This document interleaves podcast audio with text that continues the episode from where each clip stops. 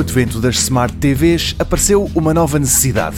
Há muitos televisores com os quais se pode falar, mas mesmo nesses não são raras as ocasiões em que os donos dessas TVs se veem numa situação em que seria preferível ter um teclado. Ora, é aí que entra a mais recente proposta da Logitech. Chama-se K600 TV Keyboard e, tal como o nome em inglês o denota, veio ao mundo apenas com uma função: ser um teclado para televisores. É sem fios, como não podia deixar de ser, mas para além disso tem um trackpad que faz as vezes de rato e também tem uma série de teclas dedicadas em exclusivo a funções da própria TV.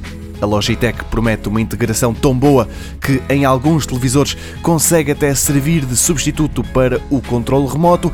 A empresa que anda a tentar mudar de nome apenas para Logi afirma que o K600 é capaz de funcionar a 15 metros do televisor e as pilhas devem aguentar-se um ano. O preço não andará longe dos 80 euros.